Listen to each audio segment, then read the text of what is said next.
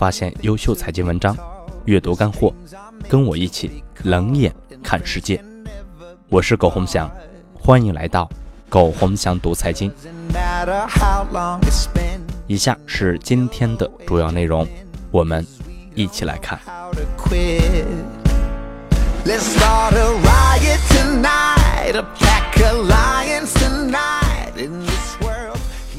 讲个生孩子的问题。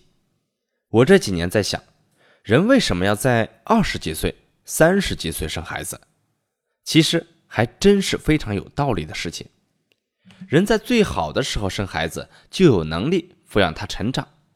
孩子长大成人了，你也就可以去死了，生命就得到了延续。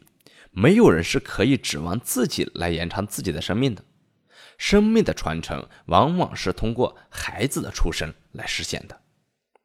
那么我们再想下去，如果你八十几岁生孩子，那么意味着你孩子没长大，你可能就死了，于是你孩子也跟着一起死。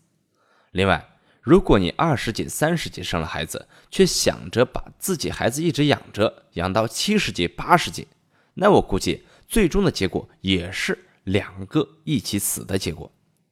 这个话题说明了什么呢？说明了其实人总是会死的。巅峰期会过去，巅峰期过去以后，你还想继续保持你的一流的精力、过人的判断，其实难度是很大的。人无法在任何一个年代都获得成功，每个人成功的背后都有特定的年代特征的，是时代创造了伟大的人物，伟大的人物让时代更加璀璨。我们说乔布斯的出现。其实前提要先考虑到三 G、四 G 的出现，让手机能轻松连接网络。这个时候，苹果手机成了伟大的产品。但是在没有网络的时代，苹果就是个砖头而已。但是三 G、四 G 不是我们乔布斯创造的，是这个时代无数的工程师努力的结果。所以，一个成功人想时刻保持成功，本身就是不可能的事情。那么，怎么保持自己的优势呢？其实就是要学会生孩子，在自己最好的时候生出更多的孩子。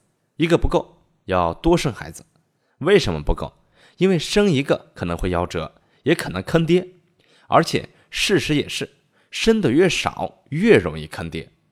所以一定要多生几个，才能让自己的孩子在竞争中不断的成长。这样你死了，你的生命可以得到延续。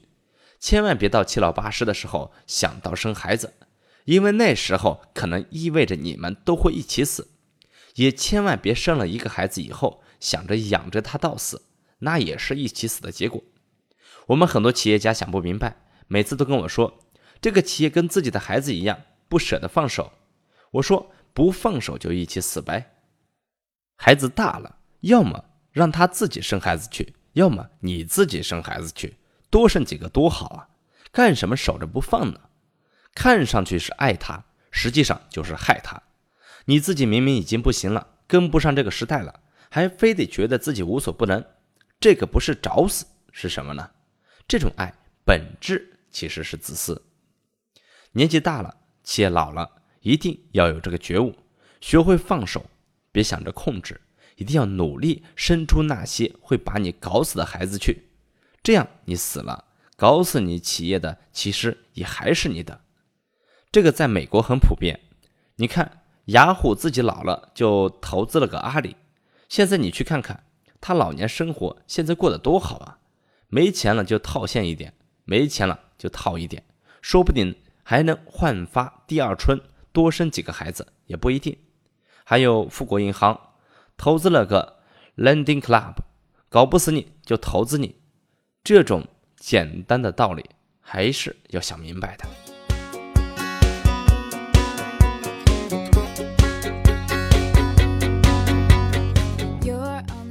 好了，朋友们，以上就是今天的全部内容，感谢您的收听，欢迎大家搜索“苟洪祥读财经”，我们下次再见。